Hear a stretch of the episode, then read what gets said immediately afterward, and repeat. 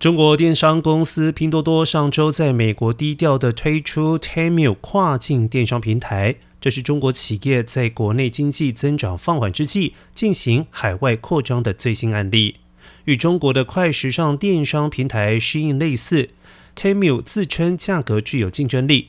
Temu 网站上有十四个类别的产品，包括了服装、配饰。宠物用品还有美容产品，为首次购物者提供百分之二十的折扣，订单达或超过四十九美元将免费送货。